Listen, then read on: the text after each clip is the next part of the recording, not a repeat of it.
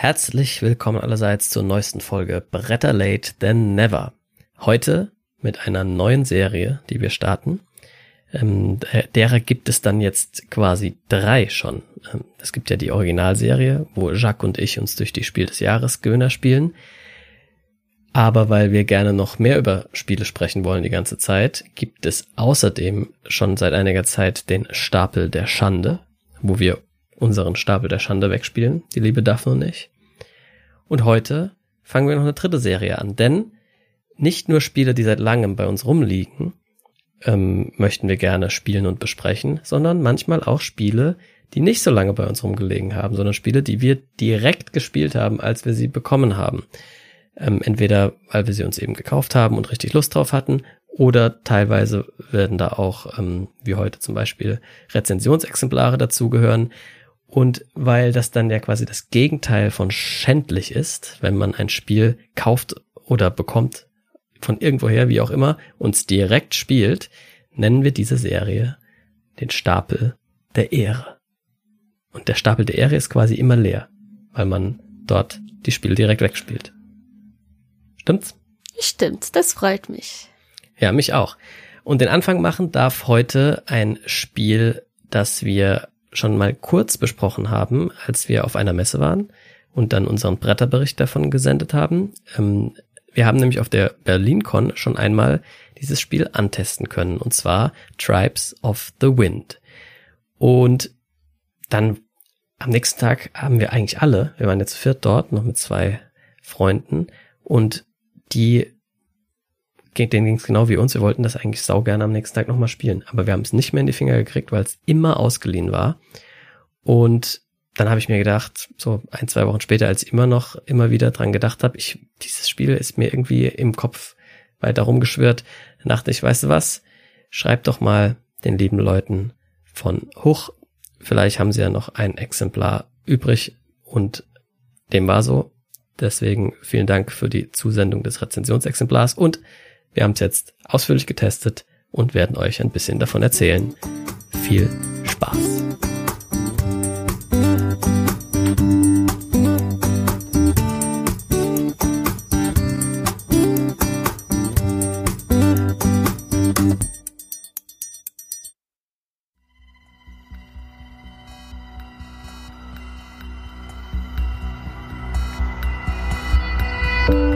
Tribes of the Wind ist ein Spiel von Joachim Thome mit Illustrationen von Vincent Dutré, erschienen bei Hoch.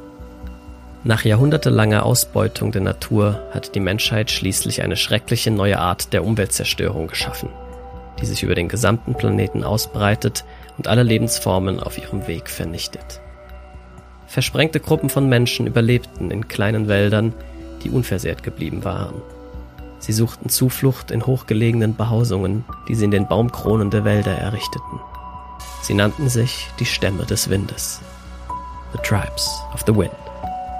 Flogen von Ort zu Ort und vermieden jeden Kontakt mit der Umwelt. In diesem Spiel führst du solch einen Stamm an und kämpfst mit Elementarmagie gegen die Umweltzerstörung. Lass Wälder wachsen, baue neue Dörfer in den Baumkronen und sichere die Zukunft der Menschheit.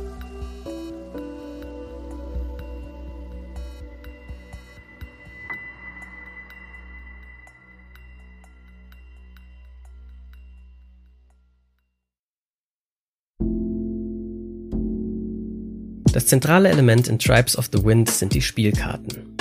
Die vier verschiedenen Kartenfarben sind dabei sowohl auf der Vorder- als auch auf der Rückseite erkennbar. Jeder Spieler erhält fünf Karten, die er in einem Kartenhalter vor sich aufstellt, sodass alle Spieler anhand der farbigen Rückseiten erkennen können, welche Farben jeder Mitspieler jeweils aktuell hat. Die restlichen Karten werden in die Mitte gelegt und vier Karten mit der Rückseite nach oben ausgelegt sodass mit der obersten Karte des Nachziehstapels auch hier insgesamt fünf Rückseiten sichtbar sind. Zusätzlich erhält jeder Spieler ein Playerboard, auf dem ein 4x3 Raster aufgedruckt ist, auf das im Laufe des Spiels sogenannte Waldplättchen gelegt werden können. Zu Beginn wird jedoch auf den meisten der Felder Verschmutzung in Form von Pappplättchen platziert, welche im Laufe des Spiels entfernt werden müssen, bevor man Waldplättchen platzieren darf. Außerdem erhält jeder Spieler ein Startwaldplättchen, das in der oberen linken Ecke des Rasters platziert wird, sowie sieben Windreiterfiguren, die direkt daneben gelegt werden. Außerdem hat jeder Spieler einen asymmetrischen Anführer. Jeder Anführer hat zwei Spezialziele, die erfüllt werden können. Schafft man dies, darf man jeweils eine von fünf individuellen Charakterkarten ausspielen, die einem dauerhafte Fähigkeiten und Boni verleihen. Wer an der Reihe ist, hat die Wahl zwischen drei möglichen Aktionen.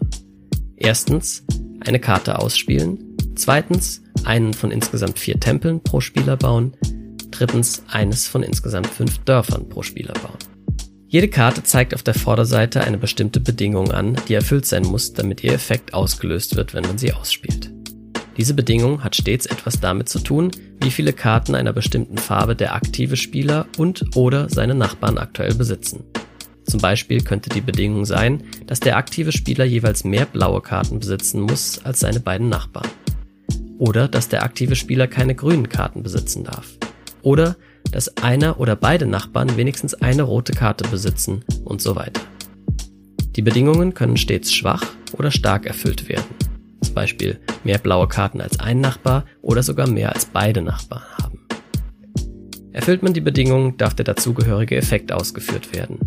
Diese Effekte sind Wasser erhalten, Verschmutzung vom Playerboard entfernen, Waldblättchen legen, die wiederum Wasser kosten, oder Windreiter auf Waldblättchen bewegen. Nach dem Zug zieht der Spieler eine der ausliegenden Karten nach und die Auslage wird aufgefüllt, dann ist der nächste Spieler am Zug. Statt eine Karte auszuspielen, kann der aktive Spieler auch drei seiner Karten abwerfen, um einen Tempel zu bauen. Dazu nimmt er eines der vier Tempelhäuschen von seinem Playerboard und stellt es auf ein Waldblättchen, auf dem sich noch kein Tempel befindet. Baut man drei oder vier Tempel im Spiel, erhält man dafür am Ende sogar Siegpunkte. Zusätzlich löst jeder Tempel eine auf dem Spielerboard aufgedruckte Zusatzaktion aus. Jedes Waldblättchen zeigt eine bestimmte Anzahl an Plätzen für Windreiter. Hat man alle Plätze eines Waldblättchens mit Windreitern besetzt, kann man als dritte Aktion ein Dorf errichten. Dazu dreht man das Waldblättchen um, löst dadurch eventuell bestimmte Effekte aus, zum Beispiel Verschmutzung auf benachbarte freie Felder im Raster und platziert dann eines seiner fünf Dörfer auf dem Feld. Wenn ein Spieler sein fünftes Dorf baut, löst er damit das Spielende aus.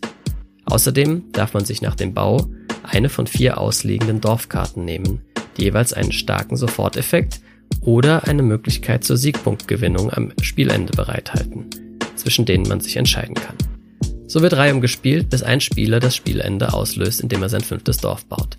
Dann wird die aktuelle Runde und eine weitere Runde gespielt und es kommt zur Schlusswertung. Punkte gibt es für das Bauen von Dörfern und Tempeln, für das Erfüllen der gesammelten Dorfkarten sowie für das erfolgreiche Entfernen von Verschmutzung. Der Spieler mit den meisten Punkten gewinnt.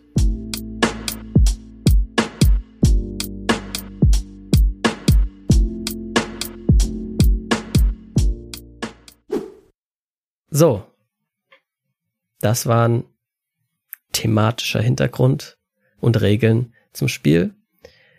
Und es ist jetzt so, weil wir uns mit diesen Spielen auf dem Stapel der Ehre etwas intensiver auseinandersetzen, haben wir uns ähm, ein Wertungssystem überlegt, dass wir dann einfach Schritt für Schritt abarbeiten sozusagen. Wir haben uns zehn Kategorien gewählt, in denen wir jeweils bis zu zehn Punkte vergeben können, sodass insgesamt eine Topscore von 100 Punkten erreicht werden kann.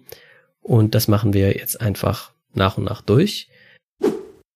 Genau. Erster Punkt auf der Liste, den wir uns ausgedacht haben, wäre Mechanik und Spaß. Darunter verstehen wir erstens, funktioniert das Spiel? Also ist das mechanisch rund? Funktionieren die Mechaniken? Machen die Sinn? Äh, oder ist das irgendwie broken, das Spiel? Und zweitens, macht es auch Spaß? Weil man kann ja ein mechanisch perfekt laufendes Spiel haben, das aber einfach keinen Spaß macht. Ne? Weil, keine Ahnung, äh, Mensch, ärgere dich nicht, ist mechanisch in sich stimmig, aber ist trotzdem eine langweilige Kombination an Mechaniken. Und genau, ähm, Daphne, willst du anfangen? Was, äh, wie viele Punkte von eins bis zehn hast du dem Spiel für seine Mechanik und Spaß gegeben? Ich habe acht gegeben. Ähm, ich finde die Mechanik von dem Spiel äh, sehr interessant, weil man man muss mit sich achten, was haben die anderen für Karten und du rufst die ganze Zeit, oh, bitte kein Wasser. Und ich finde es gut. Auch zum Zweiten gibt es der Mechanismus, dass die, wenn keine Person dort ist, man zählt man die Karte, dass in der Mitte ist. Und ich finde das auch funktioniert ganz gut. Ähm, ja, ich habe so nur eine Kleinigkeit, was für mich nervt ein bisschen in dem Spiel, ist, dass jemand kann das Spiel fertig machen. So zum Beispiel, wenn jemand hat bisschen mehr Glück als ich und er hat schon alle ähm, ihr Objekt gemacht, Objektiv. Die Dörfer gebaut oder die genau, Ziele erreicht, die ihr wolltet. Die Ziele erreicht, das ihr wollten und ich bin ganz hinten mit meine Zeugs, die kann der Spiel fertig machen und ich krieg keinen Punkt. Und das bei dem bei dem zweites Mal, dass ich habe das gespielt, das hat mich schon ein bisschen genervt. Ich war schon ein bisschen oh scheiße. Ich, ich hatte das überhaupt nicht in der Schirm, dass jemand wollte das schon fertig machen. Ich hatte gedacht, es geht neuneinhalb Stündchen und das war halt nicht so. Und auch wenn das ich habe das das erstes Mal gespielt zum vierte, das war bisschen für mich bisschen zu lang und ich habe das Spiel fertig gemacht. Und dann, da, das würde schon vielleicht ein paar Leute nerven. Deswegen habe ich eine acht gegeben. Von mir kriegt das Spiel für Mechanik und Spaß sieben Punkte. Ein großer Pluspunkt, finde ich, ist diese Nachbarkartenmechanik, also dass ich gucken muss, was haben meine Nachbarn äh, für Karten auf der Hand. Und dann kommen oft Situationen zustande, wo ich sagen muss, ah, ich würde jetzt eigentlich gerne diese Karte hier ausspielen, aber gerade jetzt im Moment haben die beide die richtige Anzahl an grünen Karten für diese andere Karte. Vielleicht spiele ich die dann doch jetzt lieber zuerst und hoffentlich ist es gleich dann für die andere Karte auch noch gut. Und ähm, das ist wirklich spannend, weil man deswegen auch interessiert darin ist, was die anderen machen. Eigentlich ist der, die Einscheidungen kommen von meiner Nachbarn. Fast. Ja. Fast. Ohne dass die das wissen. Äh, genau, genau. Spielt eine große Rolle, was die so machen. Ähm, was ich äh, bisschen, ja, warum es ein bisschen Abzug gegeben hat bei mir, ist, die sonstigen Mechaniken sind alles ziemlich alte, ausgelutschte Sachen so. Ne? Wir legen irgendwie Plättchen und äh, dann bauen wir irgendwelche Sachen auf die Plättchen drauf. Das ist jetzt alles nicht so aufregend. Das funktioniert alles gut. Es macht alles Sinn. Die sind gut miteinander verkettet, aber es ist jetzt nicht irgendwie besonders, außer dieser, dieser Kartenmechanik, ähm, hat mich jetzt nichts besonders begeistert an dem Spiel. Aber die eben doch sehr. Ähm, äh, deswegen hat es mir auch sehr Spaß gemacht und kriegt eben auch gute sieben Punkte. Punkt zwei: Regel und Spielbarkeit. Wie gut ist die Regel geschrieben? Wie gut hilft das Spiel durch Symbolik und Spielerhilfen ähm, den vor allem neuen Spielern dabei, das Spiel zu lernen und zu spielen, vielleicht auch wenn man es eine Zeit lang nicht gespielt hat und so weiter. So. Bei mir, ich lesen keine Regel, so das für mich, man kriegt man nicht so viel schlechte Punkte bei das. Ähm, das würde die Fabi ein bisschen besser erklären, denke ich. Also für Ikonografie in dem Spiel ähm, es gibt ein paar Symbole, so zum Beispiel die Katapult oder die Karteneffekt, das manchmal, ich habe das nicht direkt verstanden. Ich muss mir manchmal fragen, was ist das für Symbol wieder?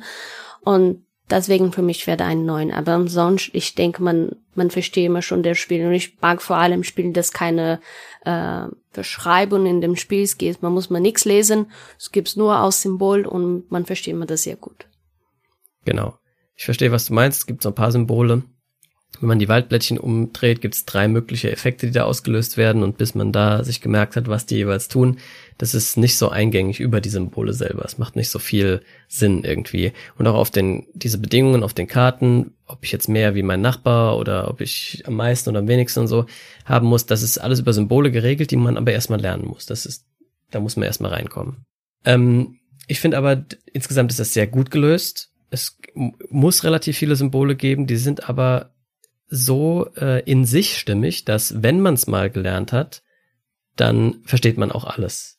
Auch beim nächsten Mal spielen wieder. Ne? Also man muss erstmal sozusagen, wie wenn man eine Sprache lernt, man muss erstmal bisschen Vokabeln lernen, aber wenn man die mal kann, dann, äh, dann machen die alle miteinander Sinn. Genau, ich, ich denke, ich würde das nur zu sagen, die Leute, das das erstes Mal spielen, die würden bisschen, oh, okay, was ist denn das?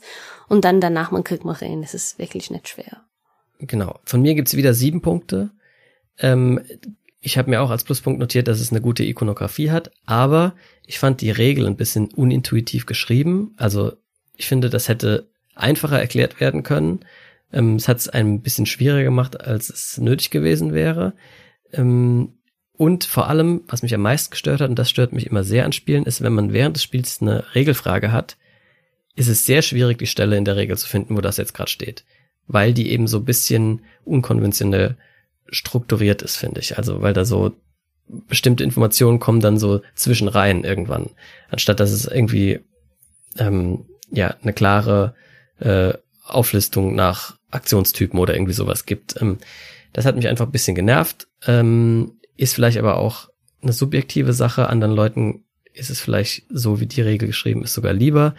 Mir persönlich äh, hat es eben nicht so gelegen. Deswegen die sieben Punkte.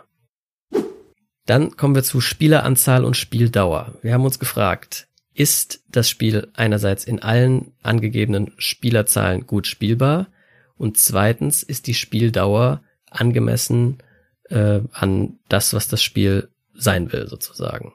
Ja, so, für mich, das war eine Acht. Und das ist am meisten nur wegen, also zum vier Leute, das dauert schon ein bisschen lang. Auch wenn die Leute muss man sich überlegen und so. Und zum fünften, ich habe nichts gespielt und ich will nicht zum fünften Spiel, ehrlich zu sagen. Deswegen für mich, das ist eine Acht. Und äh, Spieledauer, jo, also das zum zweiten, das war eigentlich sehr schnell und das, ich finde sehr gut. Von mir kriegt das Spiel zehn Punkte, was Spieleranzahl und Spieldauer angeht, weil ich finde, dass es zwar zu zweit schneller geht als zu viert oder zu fünft, aber es geht immer noch schnell genug, finde ich. Also man hat ein bisschen Downtime, aber wie gesagt, man schaut eh die ganze Zeit da drauf, was zumindest was seine zwei Nachbarn machen, manchmal aber auch was alle machen, denn es gibt auch Karten, wo man alle verfügbaren Karten einer bestimmten Farbe zählt und ähm, ja, also die Züge sind schnell, äh, man kann das zu zweit genauso gut spielen wie zu fünft. Natürlich ist es zu zweit oder zu dritt am besten, weil da die das Verhältnis zwischen wie oft bin ich am Zug und wie lange muss ich warten natürlich noch ein bisschen besser ist als zu viert oder zu fünft, aber ich fand es jetzt nicht übertrieben lange ähm, in den hohen Spielerzahlen.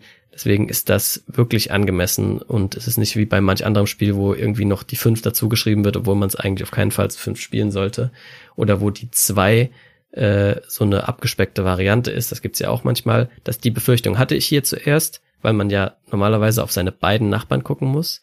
Aber im Spiel zu zweit dient eben die Kartenauslage in der Mitte als zweiter Nachbar, was eigentlich sogar eine ganz interessante äh, Extra-Mechanik ist, die das Spiel nochmal anders interessant macht. Deswegen volle zehn Punkte für Spieleranzahl und Spieldauer. Der nächste Punkt heißt Zielgruppe.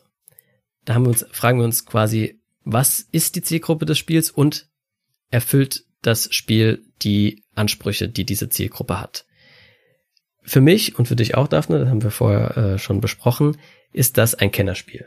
Ja, es ist also, es richtet sich an äh, fortgeschrittene Spieler, nicht an wenig Spieler oder ganz gelegenheitsmäßig unterwegs seiende Spieler, sondern jemand, der schon ein bisschen ein paar Familienspiele auf dem Buckel hat und jetzt mal ein bisschen mehr spielen will. Ähm, und dafür kriegt es von mir auch volle zehn Punkte, weil es die Ansprüche dieser Kennerspiel Gruppe genau erfüllt. Kennerspiele werden ja einerseits gespielt von der Gruppe, die ich gerade beschrieben habe. Und für die ist das genau richtig, weil es bringt ein bisschen mehr Strategie rein. Die Züge sind aber einfach und nachvollziehbar. Auch die Strategien sind einfach und nachvollziehbar. Und man kommt da sehr schnell rein. Also nach einer Runde weiß man genau, was los ist. Und die Entscheidungen werden einem so ein bisschen ja auch erleichtert oder dadurch abgenommen, dass man eh immer nur die Sachen machen kann, die gerade durch deine beiden Nachbarn erfüllt werden. Ja, und so hat man immer so ein bisschen, man wird eh so ein bisschen in eine Richtung gestupst. Ähm, ich finde es aber deswegen eine volle 10 für Kenner, weil ein Kennerspiel muss, äh, finde ich, auch ähm, dem Vielspieler und dem Expertenspieler noch genug geben, dass es interessant ist. Sonst ist es einfach nur ein schwieriges Familienspiel sozusagen, ähm, das nicht den vollen Anspruch für, für das Kennerspiel erfüllt, sondern es ist äh, nämlich, ich habe das in verschiedenen Gruppen getestet mit eigentlich ausschließlich Vielspielern und alle, ausnahmslos alle, wollten es beim nächsten Mal nochmal spielen. Und das zeigt ja schon, obwohl es eigentlich ein re relativ einfaches Spiel ist, ähm, bietet es doch genug äh, ja, interessante Verzahnung, dass man das auf jeden Fall wenigstens noch ein zweites Mal ausprobieren möchte. Ja, weil manchmal, ich denke, es gibt so Kernespiel, dass die wollen äh, schwer sein for no reason, nur weil das muss schwer sein. Und dann es gibt viele Symbole und das, das macht keinen Sinn. Und das macht auch keinen Spaß. Und bei diesem Spiel, ich denke, die haben so sehr, sehr gut gemacht, ja. Gut, kommen wir zum nächsten Punkt. Artwork und Material. So, für mich, das ist ein 9. Und das ist nur, weil die Art ist wunderschön. Nur wenn man das erstes Mal gucken, das ist bisschen viel zu gucken. Also das ist bisschen too much in, in der Board. Aber wenn man haben das zweimal gespielt, das kriegt man schon hin. Nur das, für, wenn man das erstes Mal spielt, kann schon bisschen viel sein von Artwork. Ja, das Artwork ist übrigens von Vincent Dutré. Das ist ja durchaus kein unbekannter Illustrator. Und es ist wie immer, ich glaube, ich habe das bei unserer kleinen Besprechung in diesem Bretterbericht schon gesagt. Mir geht's oft bei Vincent Dutré so, dass diese Art der Illustration halt sehr überladen und wirr ist. Das ist sehr sehr bunt, es, es ne? ja, es ist das Gegenteil von schlicht. Ja, es ist sehr bunt, sehr viele Details, sehr viele Farben und das kann einem so ein bisschen Reizüberflutung geben am Anfang. Wenn man da eh noch auf der Suche nach den Symbolen im Spiel ist, äh, kann einem das manchmal eher ablenken. Aber das dauert 20 Minuten und dann hat man sich daran gewöhnt und dann kann man sich daran erfreuen, wie schön das ist. Ja, also es sind wirklich wieder sehr ausgefallene, tolle ähm, Illustrationen, die wirklich einfach Spaß machen, sie sich anzugucken. Es ist, er kreiert dann eine, eine eigene Welt, in dem, da könnte ich mir auch vorstellen, dass das eine Zeichentrickserie wäre, in der eine ganze Geschichte erzählt wird. Ähm, trotzdem gibt's von mir nur acht Punkte, weil ich nämlich am Material äh, nicht wirklich was auszusetzen habe, aber damit es eine volle zehn wäre, müsste es natürlich schon richtig reinknallen. Und wir haben hier schöne Playerboards, schöne Illustrationen, ähm, aber es gibt zwei Sachen, die eben fehlen, damit es eine perfekte 10 wäre. Das eine ist, wir haben zwar Holzdörfer und Holztempelplättchen und Holzwindreiter, aber wir haben leider dann Papptoken für Wasser und Verschmutzung. Das ist nichts Wildes, das ist in vielen Spielen so, aber wenn man eine 10 haben will für sein Material, dann müsste das eben auch schön aus Holz sein. Und außerdem habe ich ein Problem mit den Kartenhaltern, denn wir hatten in mehreren Runden das Problem, dass man nicht so richtig sieht, was die Nachbarn für Karten haben, weil der Kartenhalter die Karten so ein bisschen schräg nach hinten fallen lässt. Das heißt, ich selbst sehe meine Karten noch ein bisschen besser von vorne, weil die so leicht schräg nach hinten liegen. Aber wenn man dann von der anderen Seite drauf gucken will, muss man quasi so ein bisschen runterrutschen dem Kopf manchmal und gucken. Und das ist einfach blöd. Man hätte den Kartenhalter lieber so gestalten sollen, dass die Karten wirklich komplett senkrecht stehen. Dann wäre es nicht ganz so 100% komfortabel von vorne, aber immer noch voll okay. Und man hätte aber von allen Seiten des Tisches einen guten Blick drauf. Das, aber wirklich, es ist nur ganz, ganz bisschen äh, störend. Man kann sich da eigentlich ganz gut helfen, wenn man die Kartenhalter so ein bisschen dreht und schräg stellt. Aber auch dafür gab es also einen Punkt Abzug, deswegen nur acht Punkte von mir für Artwork und Material, aber das ist ja immer noch ziemlich ordentlich. Gut, kommen wir zum nächsten Punkt. Wiederspielbarkeit. Das heißt, wie hoch ist die Variabilität im Spiel? Gibt es verschiedene Strategien, die man von Partie zu Partie ändern kann? Erwarten verschiedene Herausforderungen von Partie zu Partie? Das ist so, äh, das sind so die Kriterien, die wir hier bewerten. So, für mich, die kriegen so ein 9. Und das ist nur wegen, ich habe immer noch nicht gewonnen bei dem Spiel. Und äh, ich denke, es gibt noch Luft da oben für mich. Und äh, ja, ich habe nicht wirklich genau meine Strategie gefunden und ich will gerne was neue Leute, no, neue Sachen, nicht neue Leute, neue Sachen probieren bei dem Spiel. Für mich gibt's da nur sechs Punkte. Ähm, ein großes Plus ist, dass man variable Charaktere hat. Also jeder kriegt am Anfang ja so Charakterboard äh, und Charakterkarten ausgeteilt, die verschiedene Ziele jedes Mal haben und die verschiedene Spezialfähigkeiten haben, die man freischalten kann. Und dadurch ist einfach schon mal Variabilität drin. Mindestens fünfmal kann ich mit äh, Sachen spielen, die ich noch nicht kenne. Ähm, was ich aber zu kritisieren habe, ist, dass die Ziele, die man verfolgt in dem Spiel und die Aktionen, die man dazu durchführen muss, zu gleichförmig sind. Also wenn ich die Karten ausspiele, irgendwie so nach, nach ein, zwei Spielen, habe ich dann gedacht, ja, okay, ich mache eben eigentlich doch irgendwie immer das gleiche. Ich sammle Wasser, ich lege ein Blättchen oder ich bewege meine Leute irgendwo hin. Und als Ziel habe ich auch immer die gleichen Sachen. Also ich, es gibt zwar verschiedene Arten von Zielen, aber irgendwann kennt man die eben auch alle. Entweder will ich bestimmte Sachen auf meinem Raster da abdecken oder ich möchte meine Tempel an bestimmte Stellen bauen oder ich möchte meine Dörfer an bestimmte Stellen bauen oder ich möchte sie auf bestimmte Arten von Blättchen bauen. Aber viel mehr passiert dann auch irgendwann nicht mehr. Und ähm, deswegen, es ist schon variabel, weil jedes Mal andere Karten ausliegen und so, aber wenn ich es irgendwie jetzt, ich weiß nicht, ich habe es jetzt äh, an die zehn Mal gespielt und wenn man dann an dem Punkt ankommt, hat man irgendwie alles mal gesehen, alle Kombis.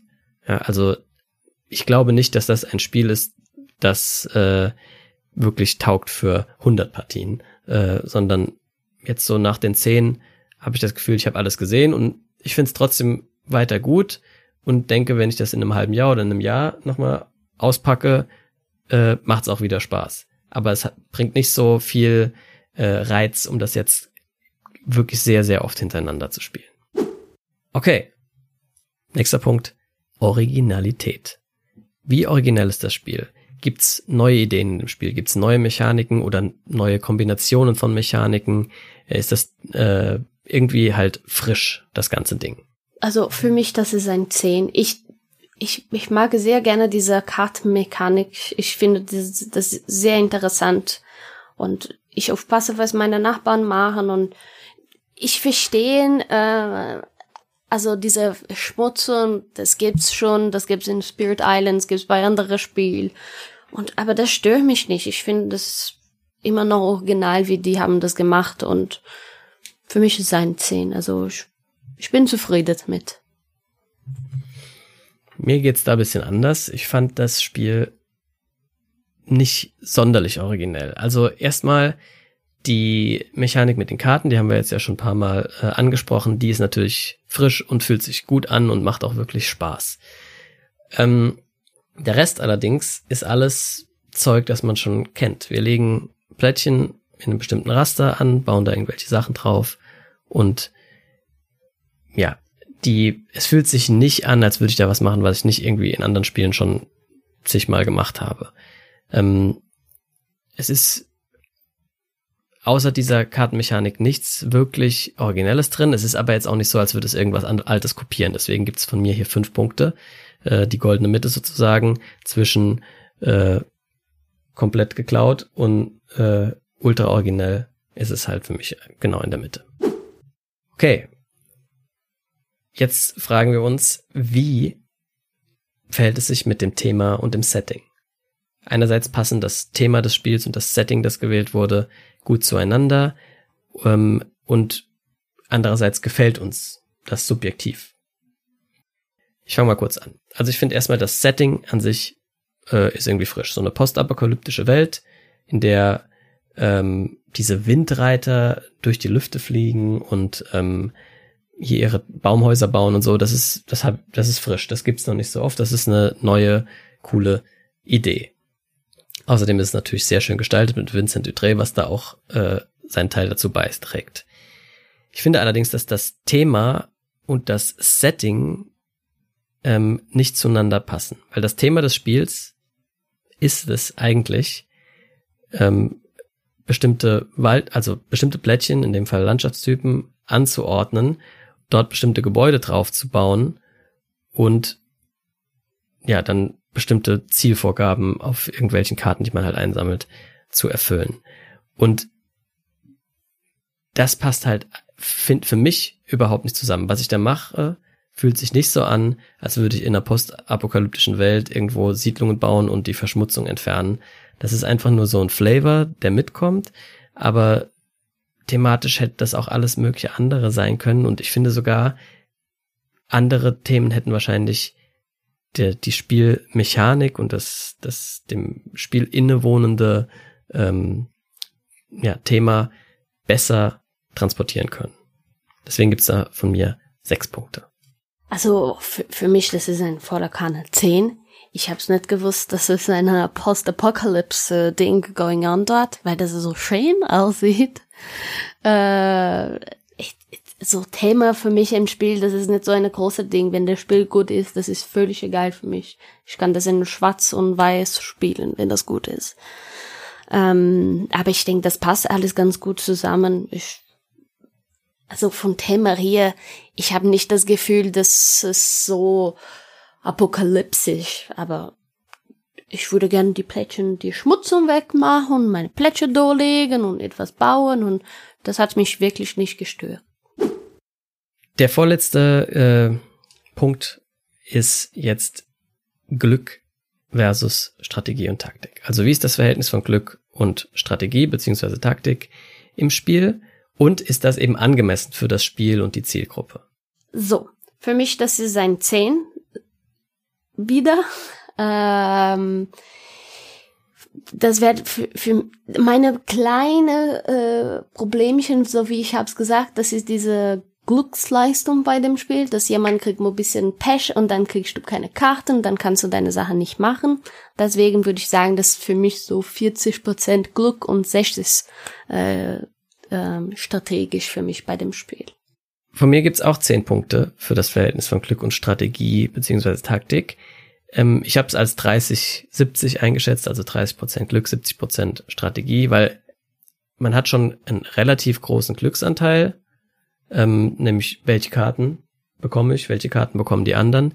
Aber gleichzeitig kann man das auch schon gut vorausplanen. Also ich kann ja selber entscheiden, wann ich meine Karten spiele oder ob ich noch weiter sammle. Ich sehe, was in der Auslage ist, was ich gleich dazu kriege, was die anderen eventuell dazu kriegen. Also man hat schon relativ viel Einfluss. Ich sehe außerdem, welche Ziele verfolge ich, äh, kann deshalb so Entscheidungen treffen, wie ich nehme mir lieber jetzt ein Waldblättchen, weil die Farbe von Waldblättchen brauche ich gerade, um eins von meinen Zielen zu erfüllen. Ich sehe die Dorfkarten, die ausliegen und weiß, okay, guck mal, hier für das Entwertungsziel habe ich schon das und das geschafft, die sollte ich mir jetzt mal besorgen und so weiter. Also man hat relativ viel Einfluss. Ähm, aber es bleibt natürlich trotzdem ein großer Glückanteil, Glücksanteil äh, durch einfach das Vorhandensein bestimmter Karten. Wenn jetzt, wenn du ums Verrecken keine grünen Karten kriegst, brauchst die aber, dann ist halt blöd, da musst du aber dann eben taktisch drauf reagieren. Ähm, aber für ein Kennerspiel ist das genau richtig. Da muss auch ein bisschen Glück dabei sein. Da muss man sich auch einfach, wenn man verliert, ärgern können dürfen oder man muss es auch einfach darauf schieben können, dass man eben ein bisschen Pech gehabt hat. Und das ist auch voll in Ordnung. Das, das tut dem Spiel gar keinen Abbruch. Entschuldigung. Sondern ganz im Gegenteil. Es dient eher dem Spielspaß. Und deswegen ist das für mich genau das richtige Verhältnis. Zehn Punkte. Damit haben wir jetzt neun von zehn Kategorien abgehandelt. Und jetzt kommt schließlich die letzte und eigentlich wichtigste, nämlich unser persönliches, subjektives Empfinden dem Spiel gegenüber. Von 0 bis 10. Wie sehr mögen wir dieses Spiel? Unabhängig davon, was wir jetzt gerade so objektiv wie möglich versucht haben, in den neuen Kategorien an Punkten zu vergeben, welches persönliche Rating vergeben wir? Darf also, für mich persönlich, das ist ein 8. Und äh, ja, äh, das ist, es gibt so Spiele für mich, dass ich denke, das Spiel funktioniert sehr gut und alles passt, aber ich will das nicht so oft spielen. Und, und bei diesem Spiel, ich finde, das ist ein 8 persönlich, aber ich weiß es nicht, wie oft würde dieses Spiel spielen. Okay. Bei mir gibt's eine 7, weil es reicht nicht ganz um, für mich ist so ab acht, das sind so die, wirklich die Top-Spiele. Alles, was acht und höher ist, ist für mich äh, wirklich außergewöhnlich. Wenn ich also so bei Board Game Geek so Sachen rate, dann acht, das sind schon meine Lieblingsspiele. Tribes of the Wind ist ein sehr gutes Spiel. Das ist sehr stimmig, es macht sehr viel Spaß. Ich werde das auch gerne weiter Leuten zeigen. Das macht mir an dem Spiel eigentlich am meisten Spaß, weil es immer so gut ankommt. Ähm, es ist leicht äh, zu äh, erklären und schnell verstanden und macht Spaß und ist irgendwie frisch und die Leute haben immer Spaß gehabt bisher.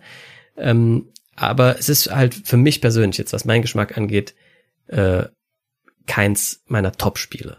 Ja, aber es ist ein sehr gutes, solides Spiel und deswegen kriegt es eine sehr gute, solide 7.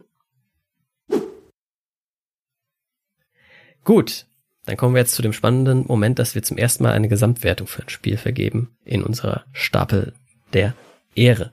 Serie. Bei mir konnte das Spiel insgesamt 76 von 100 Punkten sammeln. Das ist in so einer kleinen Übersicht, die ich hier gemacht habe, ähm, dann die Kategorie gut. Ne, wir haben, ich habe mir das so überlegt, dass also alles, was irgendwie zwischen 0 und 10 Punkte kriegt, habe ich hier bezeichnet als Müll. Alles, was 10 bis 20 Punkte kriegt, ist grottenschlecht. Alles, was 20 bis 30 kriegt, ist kaum spielbar. Alles, was 30 bis 40 Punkte kriegt, ist richtig schlecht. Alles, was 40 bis 50 Punkte kriegt, schlecht. 50 bis 60 ist so, muss nicht unbedingt sein. 60 bis 70 ist okay.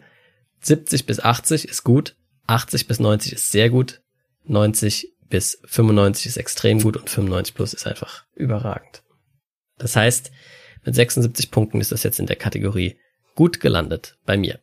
Daphne, bei dir hat das Spiel 91 von 100 Punkten bekommen jo. und ist somit ein extrem gutes Spiel, deinem Geschmack nach.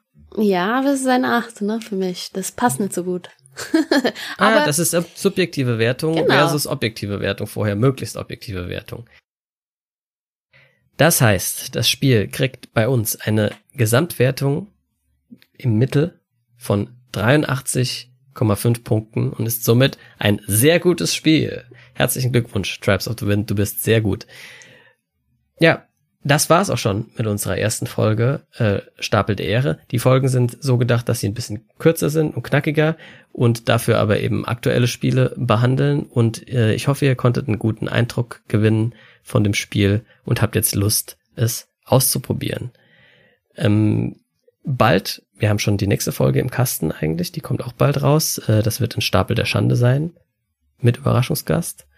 Ähm, äh, und genau, es sind weitere Stapel der Ehre-Folgen schon geplant. Wir sind schon fleißig am Testen von weiteren Spielen und freuen uns auf die Folge und ich hoffe, euch macht's auch einigermaßen Spaß. Bis dahin sagen wir wie immer. Gut Brett. Gut Brett.